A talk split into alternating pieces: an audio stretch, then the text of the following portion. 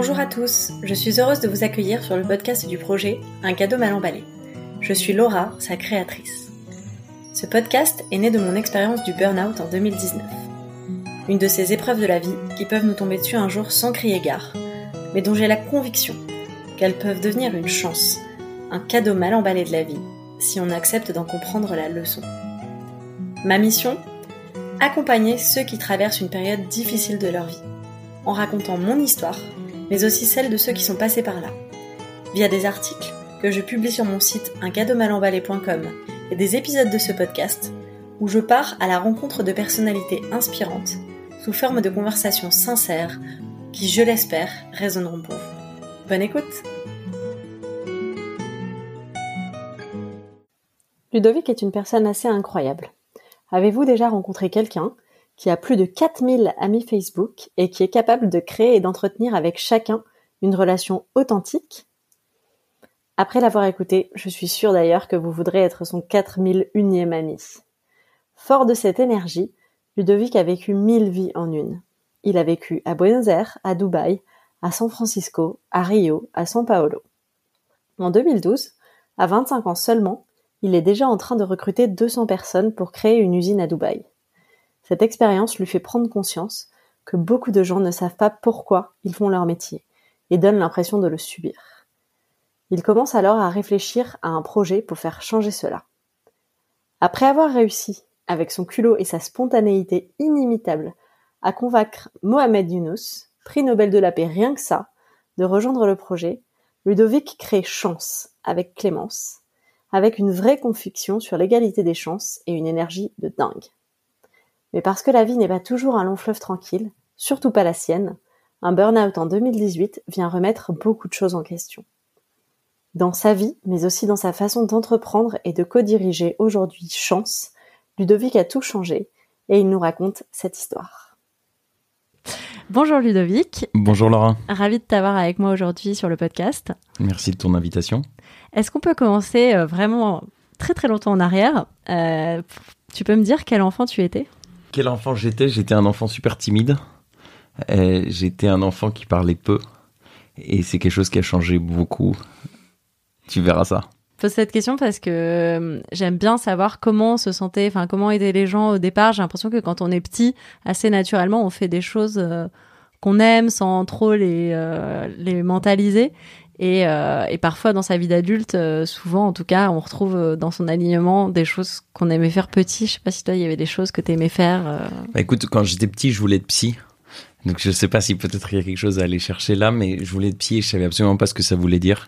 la petite histoire, c'est que je, je, je, sais pas quel âge j'avais, j'avais 7-8 ans.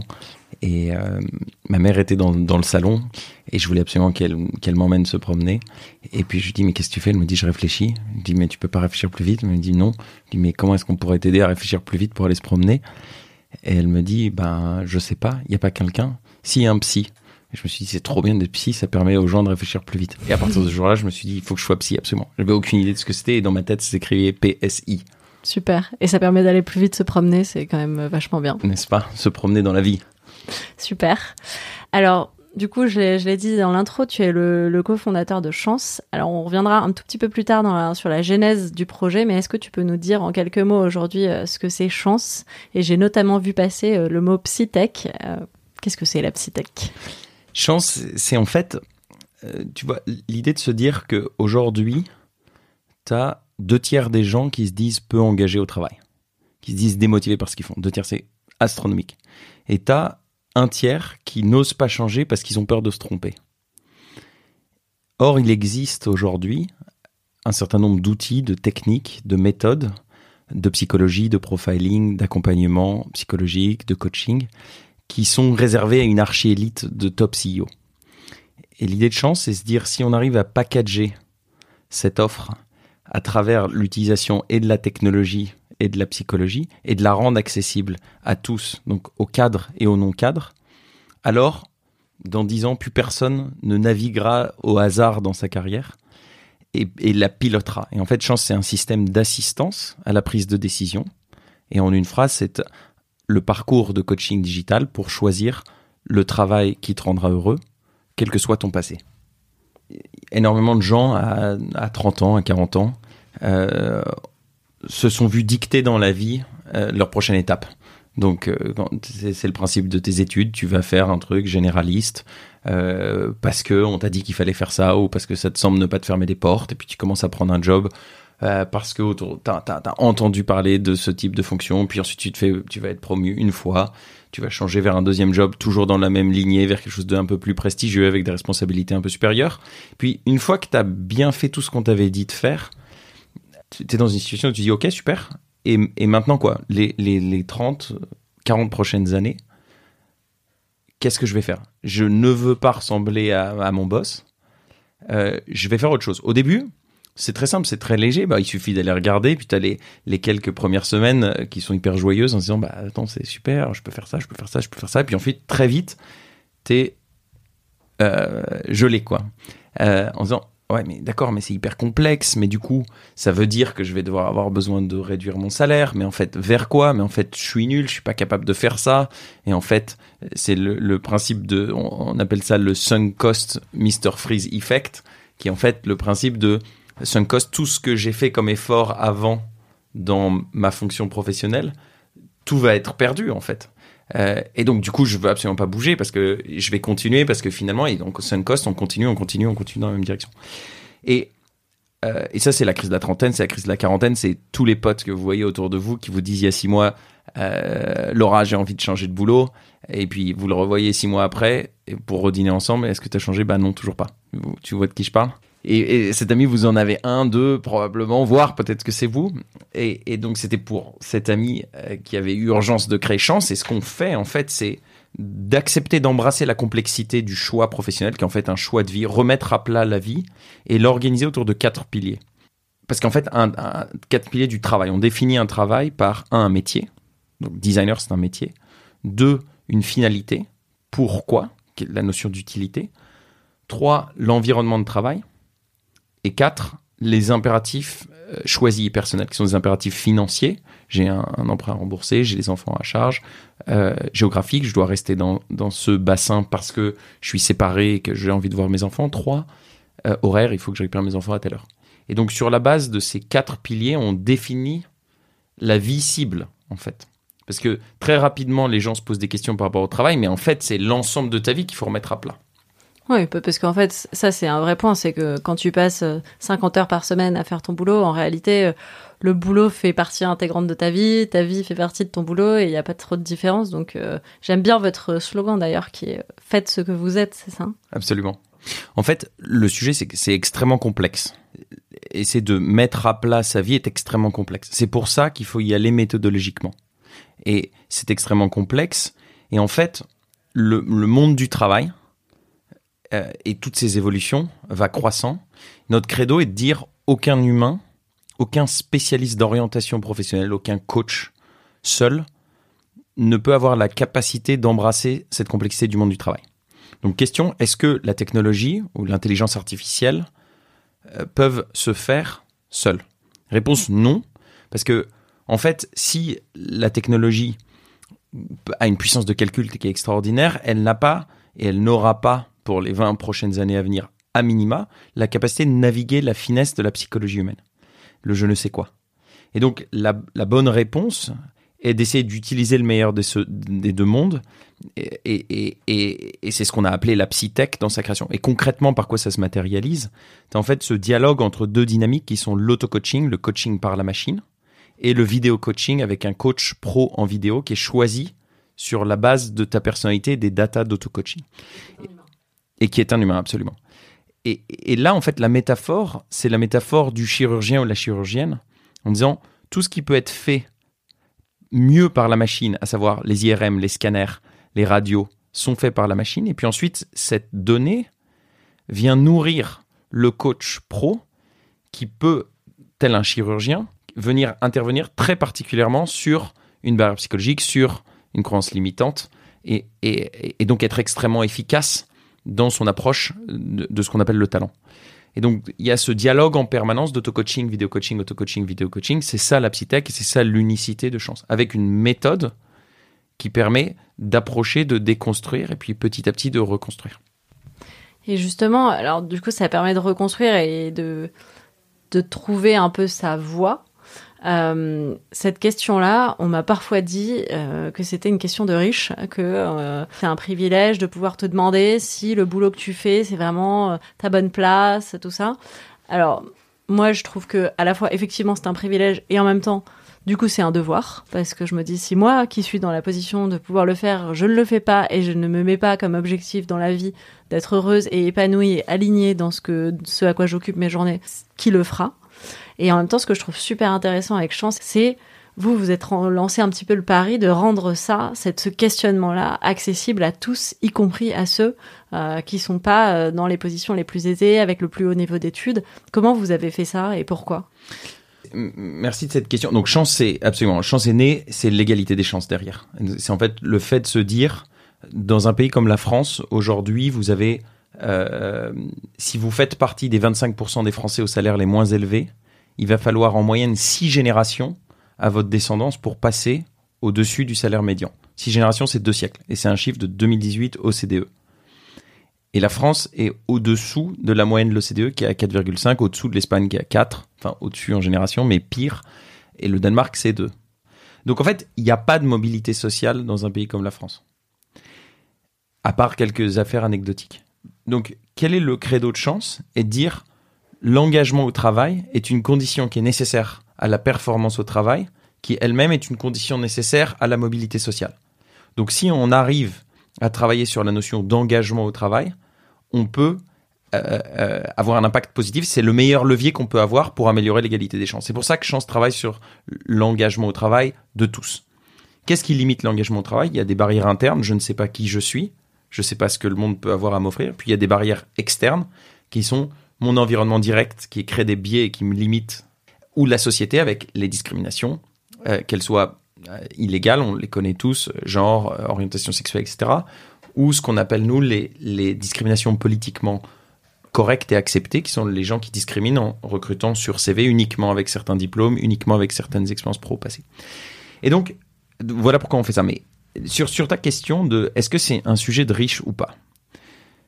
En fait, et c'est souvent, on se fait gentiment attaquer par euh, des organisations sociales de terrain, qui sont des vieux de la vieille qui sont là depuis depuis euh, l'aube des temps, et qui nous disent non mais vous comprenez rien au terrain, vous êtes une boîte de tech, de petits jeunes, euh, c'est pas ça le sujet.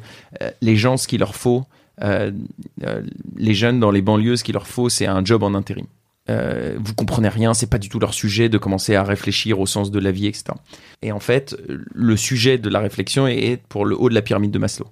On leur dit mais D'accord, c'est très bien. Donc, continuons à faire ce qu'on fait depuis 100 ans, ça marche pas. Donc, il y a beaucoup, beaucoup de chances qu'en continuant à faire la même chose, ça fonctionne. Et en fait, et en allant plus loin, en fait, ce genre de raisonnement consiste à dire qu'il y a certains citoyens qui peuvent se poser des questions existentielles et d'autres non. Extrêmement dangereux quand on commence à penser à des citoyens de classe A et des citoyens de classe B. Et euh, monsieur ou madame qui attaque sur ce sujet vous sous-entendez que le jeune dans sa banlieue est pas capable de réfléchir à ce qui l'anime dans ce qu'il fait, n'est pas capable de sentir ce qui lui donne de l'énergie, n'est pas capable de, de voir ce qui lui fait briller les yeux, n'est pas capable de sentir quelles sont ses peurs. Évidemment qu'il est capable. La question c'est comment est-ce qu'on le rend accessible, comment on le présente de la bonne des façons? Et si on veut changer les choses, il faut déclencher quelque chose de différent et de profond. C'est comme ça qu'on change un parcours de vie. C'est pas en envoyant la personne encore en intérim dans pour la douzième fois la même mission qui fondamentalement l'emmerde, mais on le renvoie et après on se demande pourquoi est-ce que la personne va aller pointer à Pôle Emploi trois mois après. Donc c'est ça c'est notre credo et de se dire en fait le sujet d'identifier le travail qui est aligné avec qui je suis, c'est un sujet pour l'ensemble de la société et il faut le rendre accessible à tous. Et aujourd'hui on peut le faire par la psytech. Super intéressant. Euh, du coup, pour euh, revenir un peu sur le burn-out, concrètement, est-ce que, tu vois, est-ce que le burn-out ça a été un sujet dans Chance Est-ce que vous recevez beaucoup de gens qui ont fait un burn-out ou euh, qui sont, sont pas loin? Comment vous le traitez? Et, et, comment vous vous empêchez potentiellement des gens d'y tomber? C'est intéressant parce que tout le monde met pas exactement la même chose derrière le mot burn-out. ce qu'il y a de commun, c'est une perte de sens, une perte de gaieté, euh, une fatigue, une lassitude, euh, un manque d'envie et le sentiment d'être bloqué. Et ça, selon les gens et les caractères, ça s'exprime de façon différente. Chance, d'une certaine façon, fait du préventif. C'est-à-dire que je, suis convaincu, et on fait tout pour, que dans, dans 5 ans, dans 10 ans, en fait, ce soit une hygiène de santé mentale que de savoir pourquoi est-ce que on fait ce qu'on fait dans la vie et les choix qu'on fait. Et, et, que ce soit pas uniquement curatif quand il est déjà super tard parce que en fait on a dépassé les limites. Donc quand on sent qu'on n'est pas aligné, se dire bah je vais faire proactivement un choix de faire le bilan de ce qui est en train de se passer et savoir comment est-ce que je vais passer à la prochaine étape et de le faire tout au long de sa vie en fait. Pas juste un programme à faire une fois, il faut tous les trois ans refaire un point pour savoir ok où est-ce que je vais après? Des choses ont changé dans mes aspirations, dans mes motivations intrinsèques, extrinsèques, etc. C'est super intéressant. Tu, tu devrais rencontrer euh, Pierre Etienne que j'ai eu sur le podcast euh, il y a quelques épisodes qui parle lui aussi euh, d'hygiène de santé mentale sur le fait de potentiellement dans sa vie euh, s'autoriser à consulter un psy, un coach quand on a un sujet euh, à, à, résoudre qui est même pas forcément un problème, juste quelque chose sur lequel on voudrait travailler, en disant vraiment en fait on, nous on nous enjoint souvent à prendre soin de notre santé physique, à manger cinq fruits et légumes, à manger bouger tout ça, et en fait la santé mentale ça reste le truc, tout le monde en a peur et il faut surtout pas en parler. Et en réalité, je suis complètement d'accord. C'est une, c'est une hygiène parce que euh, on se rend compte qu'on peut vite s'enliser dans euh, des non-questionnements. Et pour le coup, je sais pas si c'est très fréquent euh, de faire un burn-out au début de sa trentaine, comme ça a été mon cas. Néanmoins, je me rends compte que je me traîne quand même déjà 15 ans de vie où je me suis pas posé de questions, où j'ai suivi ma lancée sans jamais me, me remettre en question sur mon alignement et ça a laissé des traces. Donc j'ose imaginer ce que ça fait si ça fait 20 ans, 30 ans, 40 ans que tu fais la même chose sans te demander pourquoi tu le fais? Sur, sur le sujet de la santé mentale, c'est marrant, il y a 10 ans j'habitais en, en, Argentine donc et euh, aller voir un psy, c'est comme aller à la gym. C'est-à-dire que paradoxalement, si tu ne vas pas voir un psy et que tu habites à Buenos Aires, on va te demander si tu es malade. C'est-à-dire que c'est exactement comme aller chez le dentiste. Ok. Tu vas pas chez le dentiste uniquement quand tu as une carie. Tu y vas une fois par an pour aller vérifier que tout est OK et puis faire ton détartrage, etc. Donc c'est ça la notion d'hygiène et de sortir du curatif pour aller vers le proactif. Là où, culturellement, en France, esprit très cartésien, esprit très je peux m'en sortir tout seul, et puis tout ça, le socio-émotionnel, c'est du, bullshit de gens qui vont pas bien, qui se posent trop de questions. On est en train de sortir énormément de ça. Tu as le, le, le, le burn-out, la maladie du 21e siècle, la, question du sens qui est vraiment quelque chose qui, qui se développe très fortement. Et puis, sur ce que tu disais sur euh, la trentaine, en fait, ce qui est très intéressant quand tu fais un burn-out, ce qui a également été mon cas, tu commences à en parler avec les autres. Et puis tu te rends compte en fait qu'il y a plein de gens qui ont fait des burn-out. Je pense, je sais pas si c'était ton cas aussi, mais quand tu commences à dire ça, tu te rends compte que en fait t'es pas du tout seul, sauf que les gens n'en parlent pas et le crient pas sur tous les toits. Bah c'est totalement la, la, genèse de ce projet en fait au départ. Quand j'ai pris conscience que c'était ça, déjà j'en ai pas pris conscience toute seule, quelqu'un me l'a dit et ça m'a fait un peu l'effet d'une gifle. C'était en janvier. Et ensuite, euh, j'ai passé quelques mois à pas vraiment le dire parce que je pense que j'étais pas très à l'aise. J'avais l'impression que personne n'était concerné, que j'étais vraiment la seule et je me sentais honteuse. Et finalement, c'est en juillet où j'ai partagé mon témoignage parce que j'ai réfléchi au sujet et que je me suis dit, en réalité, je commençais à pressentir ce que tu dis, que j'étais pas du tout la seule, mais que personne ne voulait en parler. Et j'avais pas envie de moi aussi mettre ma pierre dans ce mur de euh, on a honte, on n'en parle pas, euh, et de me dire bah en fait je fais pareil que les autres. Et du coup je, je me suis dit je vais le dire. Et j'ai reçu après ce témoignage peut-être 200 messages de gens proches ou moins proches qui m'ont dit soit qu'ils avaient vécu la même chose, soit qu'ils connaissaient quelqu'un qui était un de leurs proches, un de leurs collègues, un de leurs amis, une personne de leur famille, et vraiment je c'est ça qui m'a donné envie en fait de bah, d'en parler plus. Euh, alors il y a pas mal d'initiatives qui commencent à naître sur le sujet parce que comme tu dis malheureusement c'est la maladie du 21e siècle mais ouais je crois que c'est encore parfois tabou et pourtant euh, il y a beaucoup de gens mais moi je me suis sentie très seule au départ la solitude, c'est le cœur, et c'est pour ça que c'est génial l'initiative que tu es en train de mener avec le podcast. Et félicitations, du coup. Et, ce sera plus le cas, du coup, dans cinq ans, puisque les gens sentiront et euh, auront, euh, auront plus ce, ce, cette gêne absolue euh, sur ce sujet et sur le sujet d'en parler. Moi, j'en ai parlé à, mes proches à ce moment-là, mais j'en ai pas parlé publiquement. Et puis, il y a un an,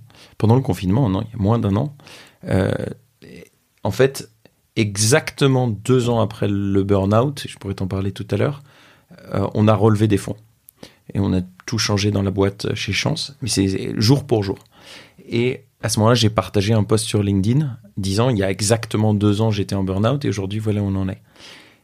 Il y a eu 1000 réactions à ce post, 80 000 personnes qui ont vu le post et des messages à, non plus pouvoir partout. Et je ne m'attendais pas du tout à ça. Évidemment qu'en en, partageant quelque chose où je présente une vulnérabilité, euh, je m'attends à essayer de, de déclencher quelque chose, mais certainement pas dans ces proportions. Ouais, c'est incroyable. Et justement, enfin, je veux bien, euh, si tu acceptes de le faire, de revenir un peu sur cette histoire-là, du coup, de ta vie plus personnelle. Et euh, voilà un peu quelle, est, quelle a été ton histoire et comment tu as été accompagné pour t'en sortir. Absolument. Le, le, mon burn-out, c'était en 2018. Donc, il y a maintenant deux ans et demi. Euh, quel était le contexte? À ce moment-là, j'habitais à Rio. Euh, on avait ouvert une filiale à São Paulo, donc à une heure d'avion où j'allais tous les trois jours. Et puis on avait une filiale en France où j'allais une fois par mois pendant trois jours. Euh, donc je dormais jamais plus de quatre jours dans le même lit. Et puis avec une très très forte demande euh, pour le travail où la boîte grandissait très fortement, on avait 40 personnes au Brésil, 20 personnes en France, il fallait courir partout et être sur tous les fronts en même temps. Puis on avait un, modèle, il se trouve que je donnais énormément à mon travail, euh, parce que j'y trouvais un sens. Et puis, en fait, je me suis rendu compte, on s'est rendu compte que à ce moment-là, donc on servait uniquement, on faisait du coaching d'orientation pour les personnes avec maximum bac plus 2, d'abord au Brésil, ensuite en France, dans les favelas au Brésil, et on, était payé par les entreprises où on les plaçait. Puis en fait, on s'est rendu compte que euh, on devenait une boîte de recrutement comme les autres parce que finalement, on avait tendance à orienter les gens vers les boîtes qui étaient nos clientes. Et à ce moment-là, il y a quand même une grosse crise d'identité en disant, ça fait, euh, à ce moment-là, ça faisait 3-4 ans que je donnais tout pour, pour mon travail, avec un, sens derrière de ce que je faisais, et que on était devenu une boîte comme les autres, une boîte de recrutement digital, certes, mais c'était pas du tout pour ça que cette boîte avait été créée.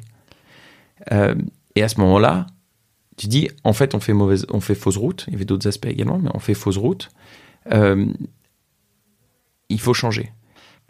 Et à ce moment-là, il a fallu, et c'est là où c'était, c'est ça qui a été le déclencheur du burn-out, où en fait, il a fallu se dire, ok, soit j'abandonne le sens, mais j'abandonne le sens de ce pourquoi on fait les choses et pourquoi cette boîte est née, et pourquoi tous les gens autour de nous étaient là. On avait un partenariat historique avec Google, avec notre président Mohamed Younous, avec euh, des actionnaires, des partenaires, etc.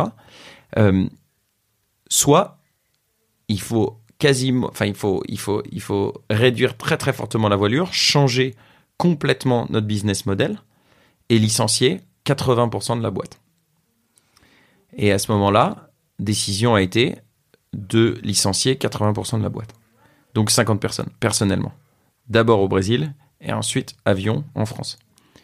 Déménagement par la même occasion pour fermer le bureau brésilien en trois jours. Donc tu plies bagage sur trois ans de vie en trois jours. Euh, et ça, j'ai beaucoup, beaucoup, beaucoup pleuré. Beaucoup pleuré face à l'équipe où en fait, j'arrivais pas. D'abord, j'ai pas réussi à leur transmettre le message. Donc, tu vois, il fallait déjà prévenir la France avec le décalage horaire si les Brésiliens le savaient avant les Français. Ça allait pas, donc j'ai commencé par faire un Skype à 7 heures du mat. Et j'ai pas réussi à, parler, quoi. J'arrivais pas. Complètement épuisé nerveusement. Et puis ensuite, je suis arrivé au Brésil et là, t'as 40 personnes qui pleurent ensemble. Et puis euh... et ça, c'était très dur. C'était hyper dur. Euh, et en fait, quelques jours avant ça, euh, et pour moi, c'est ça qui a symbolisé le burn-out. J'étais dans mon lit, il y avait toutes ces décisions à prendre avant le jour où on a fait tous les licenciements. Et je me suis, normalement, je suis quelqu'un qui est bourré d'énergie, qui court pour aller au travail et qui ensuite court partout et qui est tout content. Et là, je me suis réveillé et je me suis dit, j'ai pas envie d'aller bosser, ce qui m'arrive jamais. Et deux, je me suis dit, ben, euh, en fait, est-ce que je vais prendre une douche ou je prends un, verre d'eau? Je me dis, non, en fait, je vais prendre un verre d'eau d'abord et ensuite prendre une douche. Non, non, non, en fait, je vais prendre une douche. Et ça a duré peut-être deux minutes, trois minutes. En fait, j'étais plus capable de prendre une décision aussi simple soit-elle. Je me suis dit, un truc qui tourne vraiment pas rond. Et c'est là que je me suis dit, ok, mon cerveau fonctionne plus normalement. Euh, ça, ça s'appelle un burn-out. Et là, personne n'a eu besoin de me le dire. Je me suis dit, Ludo, là, t'es out. Et j'ai annulé tous mes rendez-vous immédiatement. Euh, puis, décision de faire ce licenciement, un par un, parce que c'était mon rôle, ma mission et ma responsabilité. Euh, et ensuite, euh, mon associé Clémence m'a dit, je veux plus te voir pendant deux semaines. ça, c'était le plus beau cadeau qu'elle m'ait fait. Et sa solidité à ce moment-là, dans le moment du burn-out, était absolument fondamentale pour qu'on puisse retourner la boîte et, que Chance devienne ce que c'est aujourd'hui. Et, euh, à ce moment-là, je me suis dit, elle me dit, je veux plus te voir. J'ai dit, ok, qu'est-ce que je vais faire? On était en, avril. Tous tes copains sont pas là. Je m'étais séparé de ma petite amie trois mois avant, puisque évidemment tout ça, ça contribue bien à tous ces éléments. Euh, j'étais revenu en France, euh, où j'étais plus depuis huit ans. Et puis je me suis dit, ben, je vais aller faire une thalassothérapie tout seul, avec des vieux. Pourquoi pas? Et, euh, et, je suis allé à Evian. Et je suis parti avec des bouquins et rien d'autre. Et c'était génial. Et ensuite, j'avais des amis qui faisaient un jeûne. Euh, et je me suis dit, bah, jamais j'aurais fait ça avant. Je me suis dit, bah, de toute façon, il faut que je fasse quelque chose. Je vais être avec des amis. C'est mes seuls amis qui sont en vacances. Et je suis allé faire un jeûne d'une semaine en buvant uniquement de l'eau. Et ça, ça fait énormément de bien pour, en fait, essayer de créer l'expérience d'être seul quand tu es un extraverti pendant d'abord une semaine, ensuite d'arrêter de manger complètement, créer un choc, à créer un choc en moi euh, qui ont été super, super bénéfiques. C'est-à-dire que tout ne s'est pas résolu en deux semaines, mais je, ça a été super. Euh, ça a été super. Puis deux semaines après, euh, j'ai recommencé à, bosser petit à petit, encore épuisé en fait. Et, et là, j'ai eu l'accompagnement d'un coach pendant euh, 3-4 mois. On a beaucoup travaillé, euh, sur justement la remise à plat. Euh, et, ce qui est intéressant là, c'est qu'en fait, à ce moment-là, on a réorienté toute la stratégie de chance et on s'est rendu compte que le sujet de l'orientation pro était un sujet qui était réparti, quelle que soit la classe sociale, le niveau d'études des gens, notamment chez tous nos potes, qui étaient des trentenaires avec un haut niveau d'éducation, euh, qui se posaient des questions, crise de la trentaine, crise de la quarantaine, et j'étais en plein dedans. et, et c'est comme ça qu'on a réorienté la boîte en disant, on va créer le système d'orientation professionnelle le plus avancé au monde. La preuve, c'est qu'il sera désirable de tous, y compris les gens qui ont tout type d'alternatives, et on va le rendre accessible à tous. Et voilà comment on a réaligné, on est reparti euh, en accélérant très fortement. Et là, on a eu deux éléments de chance, et, ça, c'est la vie qui, qui m'a apporté et nous a apporté deux choses à ce moment-là. C'est qu'on a eu, on avait un soutien historique de Google.org, donc le bras philanthropique de Google. On pensait en annonçant le burn-out que, en fait, tu penses quand tu fais un burn-out que tout le monde va te considérer prendre pour un, pour un loser, quoi. Mm. Et, et, euh, et, à ce moment-là, je me suis dit, bah, a fortiori, Google, qui nous a soutenus, va dire, bah, vous êtes des nuls. Et puis. C'est toi qui as décidé de leur dire, tu t'étais obligé de leur dire. Il fallait, parce que c'était nos partenaires et qui ont financé très fortement Chance. Et, et à ce moment-là, je m'attendais donc à ce qu'ils disent, bah, euh, ok, c'est cool, bah, tant mieux, et puis dommage, quoi. Mm. Et pas du tout. Ils nous ont dit, bah, euh, non seulement on vous abandonne pas, mais on vous fait une donation d'un million d'euros et un partenariat technique en France. Génial. Deux, euh, Facebook euh, a un concours de start-up en France et nous appelle en disant on voudrait que vous veniez en finale de ce concours pour les boîtes qui sont normalement en accélération, pour les héberger, les incuber à Station F, etc. Et donc je leur dis au téléphone, bah, c'est très gentil, mais malheureusement, vous savez, on est en train de tout changer, donc on n'est pas du tout en phase d'accélération, on est en phase de quasiment redémarrage. Je dis, bah venez quand même. Et là, deuxième expérience, je me retrouve face à un jeu de 10 personnes, et je leur explique tout. Je leur explique tous les mauvais choix, je leur explique ma situation personnelle, euh, physique et mentale, je leur explique ce qu'on sait qu'on veut faire dans le futur et ce qu'on ne sait pas, ce qu'on a prouvé, ce qu'on n'a pas prouvé. Je leur dis, voilà, vous savez tout. Et on a gagné. Et on a gagné. Et pourquoi? Parce que les gens ont apprécié, je pense, un, probablement ça a fait écho pour beaucoup de personnes à leur vie et à la vie de leurs proches. Et deux, en disant, c'est authentique, c'est vrai, on n'est pas des super-héros. Euh, il y a l'humilité de, de, dire la vérité avec ce qui est ce qui, ce qui est les forces en fait de l'organisation chance et les miennes et ce qui sont nos faiblesses et nos trous dans la raquette euh, ils nous ont fait confiance et, euh, aujourd'hui, je, pense qu'ils considèrent que c'était un bon choix. C'est génial. Merci beaucoup de partager toute cette histoire. Mais ce que je trouve fascinant dans ce que tu racontes, c'est que finalement, as, ton, ton burn-out a été aussi le point de départ, quelque part, de, du pivot de chance. Euh, les deux sont un peu imbriqués. Et, finalement, c'est aussi parce que tu as montré ta vulnérabilité à tes investisseurs historiques, mais aussi à ce concours Facebook, probablement que ça a joué en fait quand même de, de montrer ça. Donc donc c'est incroyable.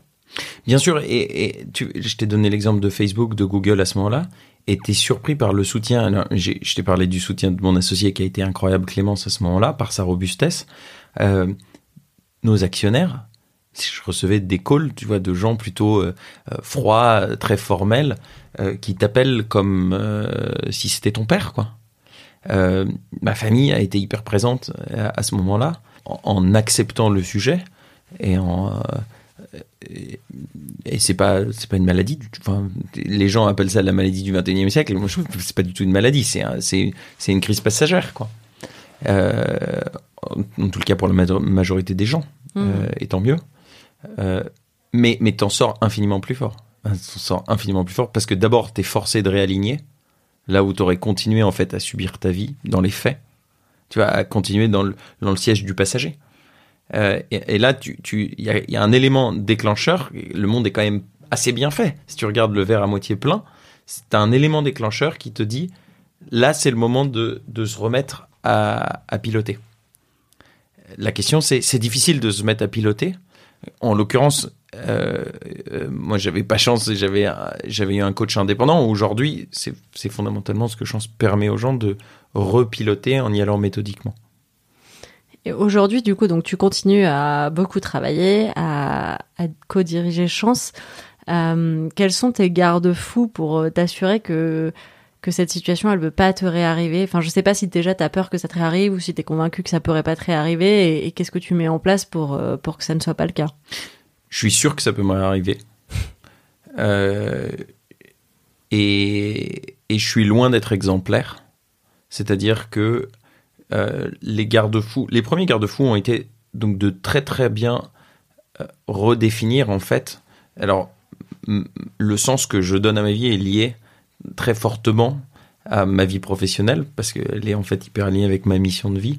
Euh, et donc de, bien définir ces quatre piliers, donc d'être sûr, en tout cas d'être bien en contrôle des quatre piliers du travail qui sont les miens et de pourquoi est-ce que je suis en train de faire ça. Et c'était le cas avec notre pivot. Ça, c'est le premier truc qui est la base. Quoi.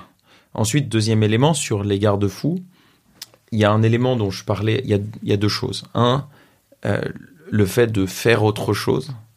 Euh, souvent, le burn-out, quand il est lié au travail, c'est parce que tu, tu, tu, ne penses plus qu'à ça et tu continues à travailler avec une baisse d'efficacité, mais comme tu as une conscience professionnelle, tu travailles plus avec une efficacité qui est moins, et puis c'est un cercle vicieux. Donc euh, ensuite, tu es de plus en plus crevé, et puis tu es de moins en moins efficace, donc tu travailles de plus en plus, etc. Et tu penses de plus en plus à ça. Donc le premier élément, c'est d'avoir des moments où tu... Enfin, je te parle uniquement de moi, je, je, suis pas du tout euh, en train de donner des leçons là. Non, non, bien sûr, non, c'est vraiment ta situation. Enfin, comme tu es resté entrepreneur et que je sais que tu travailles toujours autant, comment tu fais pour, voilà, pour, pour te protéger? Ce que le, le, la première question a été de bien déterminer euh, ce qui me donne de l'énergie. Ça, c'est dans le processus de chance, en fait, dans toute la partie d'introspection, ce qui est toute la motivation intrinsèque euh, et, extrinsèque. Et là, en l'occurrence, moi, ce qui me donne l'énergie, c'est des échanges avec des gens euh, que je découvre ou que je redécouvre. Et notamment, après avoir vécu huit ans à l'étranger, de pas retomber dans un cercle pariso-parisien euh, de gens qui ont fait les mêmes parcours, notamment d'études que moi. C'était, je voulais sortir en fait de ça, euh, non pas parce que pour pour, décrier, j'ai plein d'amis géniaux qui me ressemblent, mais pour aller vivre et se nourrir de choses autres. Et là, en fait, je découvrais avec mon coach qui est qui est, qui est toujours, qui, était mon coach mexicain, qui me disait, en fait, t'as le Paris des Indiens, t'as le Paris des Mexicains, t'as le Paris des Italiens. En fait, il y a plein d'autres Paris que tu vois pas euh, des Indiens, des, des, des, des, Américains, etc. Donc tu peux tout à fait te nourrir de l'international dans Paris, il suffit d'être dans les bons groupes et de, de, de, rencontrer des internationaux, etc. Donc je me suis donné comme règle de me forcer euh, au démarrage, ensuite ça se fait tout seul parce que c'est des chaînes d'amitié qui se créent, de, de, passer du temps avec des internationaux. Génialissime et c'était une excellente chose. Deuxième, ça a été d'avoir une routine en faisant autre chose que travailler, qui sont deux choses. Un, méditation et sport. Ok. Euh, est-ce que je la tiens? Honnêtement, non. Est-ce que je fais des phases dans lesquelles je les tiens? Oui. Et ça va beaucoup mieux quand il fait. Du coup, si j'avais une leçon à faire, c'est faites ce que je ne fais pas, faites ce que je dis et pas ce que je fais. Est-ce que c'est quoi ta routine concrètement? Dans ce cas-là, c'est réveil, méditation de 15-20 minutes, gym pendant 10 minutes, euh, et ensuite, ensuite la journée commence. À côté de ça, essayer d'avoir des sessions de sport où on pense vraiment à autre chose. Et puis le troisième élément, c'est la vie sociale qui vient te nourrir parce que je suis un extraverti et que j'ai besoin de découvrir, d'échanger et que ça, c'est pour moi euh, un dîner et, une bouteille de vin a, beaucoup plus de valeur pour me reposer l'esprit que trois heures de sommeil supplémentaires. Ouais, ça, bah, c'est vrai que c'est très personnel et du coup, euh, c'est bien de le savoir sur soi. Euh, et est-ce que depuis, tu as eu des moments un peu où, tu, où tu, tu vois des petites alertes Oui, la semaine dernière. Ah. Euh, la semaine dernière. Euh, en fait, moi, j'ai j'ai depuis, j'ai un, c'est marrant, si le corps est bien fait, j'y ai jamais pensé comme ça, mais j'ai des migraines. Et les migraines arrivent quand j'ai un niveau de stress et un niveau de fatigue élevé. Euh, donc, quand je commence à avoir trois migraines en une semaine, je me dis que je suis en train de, tirer trop loin. La semaine dernière, j'ai eu quatre migraines. Et jeudi, j'étais donc troisième jour avec une migraine de suite alors que je prends des médicaments. Euh, là, je me suis dit, là, tu vas beaucoup trop loin. Euh, et j'ai senti que je commençais à trembler de fatigue. Et là, je me suis dit, ça, c'est un signal. Mais du coup, maintenant, quand j'ai un signal comme ça, immédiatement, je sais quoi faire. Donc, j'ai tout de suite arrêté. J'avais la chance d'avoir un week-end prévu avec des amis. Pas de boulot du tout. Et j'ai fait ce qui est bon pour moi, c'est-à-dire penser à autre chose, prendre une bouteille de vin et voir des gens que j'aime. C'est très intéressant parce que tu mentionnes le corps et je pense que ça c'est un point euh, clé. C'est le lien au corps qui est un petit peu oublié, qui finalement, euh, enfin souvent les gens qui vivent un burn-out euh, se rendent compte a posteriori et, moi la première que en fait le corps il te l'a dit pendant un petit moment qu'il y avait des problèmes mais tu les as pas écoutés et je suis d'accord avec toi que le fait d'avoir vécu ça ça te donne une conscience un petit peu plus aiguë de quand il y a un problème en fait. Absolument. Et je pense qu'il y a une deuxième chose que ça t'apporte, et je serais curieux de savoir si c'est le cas pour toi aussi, c'est que il y a une responsabilité là, en tout cas moi je me dis, tu as eu la chance de sortir de ton burn-out euh, en bonne santé. Il y a des gens qui sortent d'un burn-out comme des légumes, quoi. Et donc, t'as pas le droit de te laisser retomber dans un parce que euh, la dernière chose que je souhaite, c'est de devenir un légume. Euh, d'où la responsabilité ensuite de ne pas dépasser les barrières. Et, là les signaux te permettent de le faire. Mais il faudrait être proactif. Je pense que je le suis très bien sur la notion du sens de mon travail et de ma vie euh, sur l'hygiène de vie à côté. Je pense qu'il y a des progrès à faire Ouais, c'est super intéressant. Bah, je suis d'accord, enfin, que je me dis, j'ai eu de la chance, finalement, euh, d'en sortir euh, indemne, effectivement, parce que tu te rends compte que ça peut être vraiment très grave. Et moi, je me dis, en fait, mon corps, c'est, c'est mon seul compagnon de façon absolument certaine pour toute ma vie. Donc, il euh, faut que j'en prenne plus soin que je ne l'ai fait par le passé. Moi, je dirais que j'ai, j'ai, je, fais attention. Enfin, en fait, le, mon rythme actuel me permet de faire attention à tout ce qui est euh, fatigue, et je me rends compte que j'ai moins, j'ai pas encore récupéré mon niveau d'énergie d'avant. J'avais beaucoup beaucoup d'énergie. Euh, je sais pas si un jour je me sentirai aussi énergique, mais euh, tu vois, je fais moins de choses, j'ai moins une vie sociale ultra rempli. C'est marrant sur ce que tu dis sur le niveau d'énergie. Euh, pour ma part, euh, je pense que j'ai pas la même énergie qu'avant le burn-out. Et c'était il y a deux ans et demi. Euh, on peut dire que c'est là, je suis pas sûr que ce soit ça. je pense que ça a impacté mon niveau d'énergie négativement. Est-ce que c'est chouette? Non, pas du tout. et quand, tu t'énergises en faisant plein de choses, c'est quand même chiant de pouvoir en faire moins. Euh, mais c'est pas grave, c'est comme ça. Ouais, et peut-être que, en fait, c'est mon mari qui m'a dit ça. Il m'a dit que j'avais une énergie différente d'avant. Et j'aime bien cette idée de me dire, en fait, moi, j'ai l'impression que j'en ai moins. Peut-être qu'en fait, je dégage quelque chose de différent, d'un peu moins speed, d'un peu moins euh, euh, excité. Je, je sais pas, mais euh, de toute façon, il faut, il faut qu'on fasse avec, euh, avec ce niveau-là. C'est intéressant sur ce que tu dis. En fait, les speeds, la, suractivité est aussi une façon de masquer un, petit vide ou des doutes. et c'est quelque chose. on parlait du confinement tout à l'heure. Nous, en fait, aujourd'hui, il y a trois fois plus de personnes qu'au démarrage du confinement qui viennent euh, s'inscrire sur Chance. Euh, une des raisons, c'est pour ça que ça a été dopé par le fait d'arrêter la course-poursuite euh, du quotidien, de se retrouver en confinement.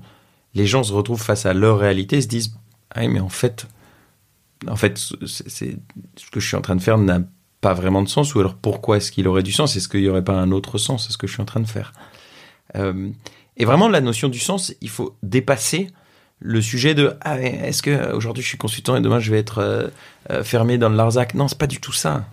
C'est est-ce que en fait l'équilibre que je suis en train d'avoir, j'ai un chiffre. On a fait une étude avec euh, YouGov il y a deux semaines. Tu as 75% des Français qui se disent motivés pour avoir un meilleur équilibre de vie. 75%, c'est complètement incroyable. Euh, euh, t'en as 66 qui souhaitent réduire leur stress au travail. Deux tiers. Euh, t'en as 68% qui veulent être davantage reconnus dans leur travail. T'as le chiffre dont je parlais très rapidement tout à l'heure, t'as un tiers des gens qui se disent euh, qui, qui changent pas parce qu'ils ont peur de se tromper. Enfin, c'est astronomique. Et tout ça, c'est des gens qui que tu croises tous les jours c'est tous nos amis qui courent, qui courent, qui courent et qui vont d'un dîner au boulot et métro boulot dodo, les enfants euh, et puis euh, et puis voilà, les années défilent, défilent, défilent, défilent. Si tu pouvais euh, revenir en arrière, peut-être au moment où tu as créé Chance, avant le burn-out, et que tu pouvais te donner un conseil à toi-même, mais au, Ludo plus jeune, qu'est-ce que tu te dirais? Là, plein, plein, toutes les erreurs à ne pas refaire. Il y en a des dizaines. C'est hyper intéressant, c'est la question de est-ce que je regrette ce burn-out? Non. En fait, non. Je m'étais jamais posé la question avant. Euh, en fait, qui je suis aujourd'hui, je pense être quelqu'un de plus établi euh, dans ma tête, euh, plus mûr que je n'étais avant le burn-out. Donc, d'une certaine façon, je suis quelqu'un de mieux aujourd'hui que je ne l'étais. Donc, en fait, paradoxalement, je le regrette pas. Donc c'était bien un petit euh, cadeau mal emballé de la vie. N'est-ce pas? C'est une autre chose que je voulais te demander parce que c'est vrai que ça paraît difficilement concevable, mais moi aussi, à vrai dire, je, me dis en fait si on pouvait me, me catapulter dans le passé, je, je, crois aujourd'hui que je prendrais quand même ce chemin-là, alors qu'il est vraiment euh, difficile à traverser, mais parce que tout ce qui s'ensuit euh, trouve son sens, et donc si je comprends bien, tu te dis un peu la même chose. Absolument. Est-ce qu'il y a un contenu, euh, alors ça peut vraiment être tout ce que tu veux, un livre, un film, un podcast, euh, où tu te dirais euh, que tu as envie de conseiller parce que toi, ça t'a aidé à un moment, voire ça a changé ta vie? Pour moi, ça a été la, biographie de Mohamed Younous qui en fait a, a, changé la façon dont je voyais le sens de ma vie en me disant en fait ce mec, c'est l'entrepreneur social iconique et il a réussi à innover et à créer un système autoporté et non dépendant de philanthropie euh, permettant de sortir des millions de personnes de la pauvreté. Moi, c'est le bouquin qui a changé ma vie. Ça me donne envie quand même du coup de te poser la question euh, parce que du coup Mohamed Younous qui est quand même prix Nobel de la paix est votre président. Euh, comment tu as fait pour que une personne aussi connue soit impliquée dans le projet Chance? C'est une histoire un peu marrante. Euh, en 2014, donc précédemment, j'étais euh, recruteur euh, aux Émirats arabes donc j'ai recruté un peu partout dans le monde, notamment en Asie, au Moyen-Orient. Puis ensuite, je suis parti à San Francisco. Il se trouve que j'ai fait des études de psycho appliquées à San Francisco. C'est aussi des éléments qui m'ont rapproché de la psy, de la réflexion par rapport au, à la santé mentale. Et, euh, et donc c'est comme ça que j'ai découvert la technologie, découvert la psychologie. je me suis dit en fait on peut changer la vie des gens en travaillant sur leur voie professionnelle. Et, euh, et donc euh, j'étais très inspiré par Mohamed Younous et notamment il avait conceptualisé cette notion de social business qui est le modèle hybride entre une ONG et un modèle for profit classique. Et donc je me suis dit va au-delà des bouquins, va aller étudier au Bangladesh les différents modèles qu'il a développés là-bas, la Grameen Bank évidemment, mais également une joint venture qui est développée avec Danone, avec Veolia, etc. Donc je passe là-bas deux semaines à étudier les différents modèles qu'il avait développés. Et puis, euh, au bout de deux semaines, il y avait la journée mondiale du social business, qui sont 2000 personnes qui viennent du monde entier. Et puis la veille, Younous avait invité un dîner de gala, euh, où il avait invité quelques délégations internationales. Et euh, trouver moyen quand même pour rentrer dans l'hôtel. Et puis euh, là, tu vois, genre, généralement dans le monde du social, les gens sont pas particulièrement fringués. Donc j'arrive avec une chemise en jean, un pantalon vert, j'entre. Les femmes avaient des, longues robes, les hommes avaient des, des vestes, etc. Je me dis, Ludo, t'es complètement à côté de la plaque. Mais je reste là parce que tu peux pas retourner récupérer une veste à l'hôtel euh, avec le trafic, impossible. Donc je reste là, j'avais 30 ans de moins que la moyenne des gens. Et puis euh, je me tourne vers mon voisin de droite au cocktail. Bonsoir monsieur, vous venez d'où? Il me dit, je viens du Kazakhstan. Ah génial, moi viens de France. Qu'est-ce que vous faites au Kazakhstan? Il me dit, je suis ministre de l'économie. Ah bah super, moi je suis Ludo, je suis ministre de rien du tout. Et tu avais comme ça des gens des gouvernements, Nations Unies, grandes entreprises, grandes fondations. Et puis Younous arrive, donc j'étais comme un gosse qui voit le, le, prix, le, pas le prix Nobel, mais le Père Noël. Euh, et, et, il monte sur scène, tout le monde va s'asseoir au table de gage, s'asseoir dans, dans, le fond. Et puis euh, il nous fait un speech super charismatique de 20 minutes. À l'issue de quoi il nous dit, écoutez, au Bangladesh, il est super impoli de commencer à dîner avant l'arrivée de tous les convives. Or, la délégation de Hong Kong est bloquée sur le trajet entre l'aéroport et l'hôtel. Et donc, il demande à ses collaborateurs, est-ce que quelqu'un voudrait expliquer quelque chose par rapport à la journée du lendemain? Comme personne bougeait, je me suis dit, Lidos pour toi. Je me suis dit, Lidos pour toi. je me suis levé du fond. Je me suis mis à courir avec ma chemise en jean entre étapes de gala. Et j'arrive en bas de la scène. Et Younous, en général, est quelqu'un de, hyper souriant. Il ouvre deux grands yeux en disant, c'est qui ce petit jeune là qui débarque? Et je vois au deuxième rang euh, Emmanuel Faber, qui est le, CEO de qui parle beaucoup de l'impact positif que les entreprises peuvent avoir sur la société aujourd'hui en France, qui est une personne iconique sur ce sujet, qui a d'ailleurs écrit un bouquin qui s'appelle Les chemins de traverse, qui un second bouquin qui m'a pas mal marqué dans la vie. Et, euh, et je, donc là, je me dis, attends, Ludo, tu as euh, devant toi ton idole, là, le mec avec qui tu voudrais discuter en France de dans ton pays, donc de, de l'idée de chance, qui était juste une idée à ce moment-là, euh, te foire pas. Donc, cinq secondes les plus longues de ma vie. Je monte tout doucement les marches. Euh, J'arrive sur scène, je me rapproche de Younous, j'avais pas l'air méchant, il, il, me prête le micro et donc je leur dis bah, bonsoir à tous, je m'appelle Ludovic, j'ai 27 ans, je suis français et si je suis au Bangladesh ce soir, c'est parce que quelqu'un dans cette salle a écrit un bouquin qui m'a beaucoup inspiré.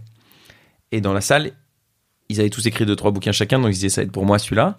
Et donc je fais une petite pause et puis je dis Emmanuel Faber, donc le CEO de Danone. Et puis ensuite, je pitch l'idée de chance pour la première fois en 15 minutes. Donc quasiment la durée du discours de Younous. Et à l'issue de quoi, Younous me prend dans les bras et dit, vous voyez, c'est exactement ça ma vision de social business. Il y a des millions de personnes qui se cherchent, en fait, et qui, comme des hamsters, tournent dans leur roue et, et enchaînent les journées, les journées, les années, les dizaines, et puis c'est fini.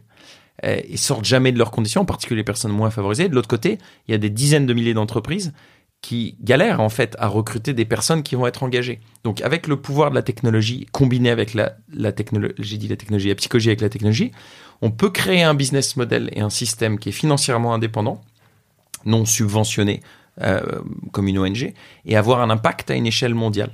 Donc à partir d'aujourd'hui, je vais aider Ludovic, ça va fonctionner. Et là, je suis descendu de scène, j'ai récupéré 150 cartes de visite des gens qui étaient là. Euh, le lendemain, un rendez-vous avec le CEO de Danone et deux jours après, un rendez-vous avec Younous qui a accepté de devenir le président d'une boîte qu'on a montée ensemble. Et c'est comme ça que je suis reparti à San Francisco, que j'ai démissionné et qu'on a démarré Chance. Quelques mois après, j'ai appelé Clémence, qui était une de mes amies, qui elle était euh, consultante financière et qui a fait, à ce moment-là, qui a en fait fait sa reconversion, sa réorientation immédiatement et qui a rejoint l'aventure. Et voilà comment ça tout a démarré à San Francisco. Franchement, c'est une histoire incroyable que moi je connaissais déjà, mais je suis hyper contente que tu la partages parce que je trouve que c'est un excellent exemple de ce que l'alignement permet d'obtenir. Tu vois, tu parlais tout à l'heure un peu des, des, choses incroyables que la vie t'a envoyées et en fait, je, je crois vraiment que c'est parce que tu es au bon moment, au bon endroit, en train de faire exactement la bonne chose pour toi, qui se produit ce truc absolument hallucinant où tu as l'opportunité de, de, faire ça et, et du coup, euh, c'est une super histoire. Ce truc qui s'appelle une chance. Finalement. Merci Ludo. Merci à toi. Merci d'avoir écouté cet épisode. Si vous l'avez aimé, abonnez-vous au podcast sur votre plateforme d'écoute préférée pour ne rater aucun épisode. Et si ça vous plaît, le meilleur moyen de le faire découvrir à d'autres est de me laisser un avis 5 étoiles. À très vite!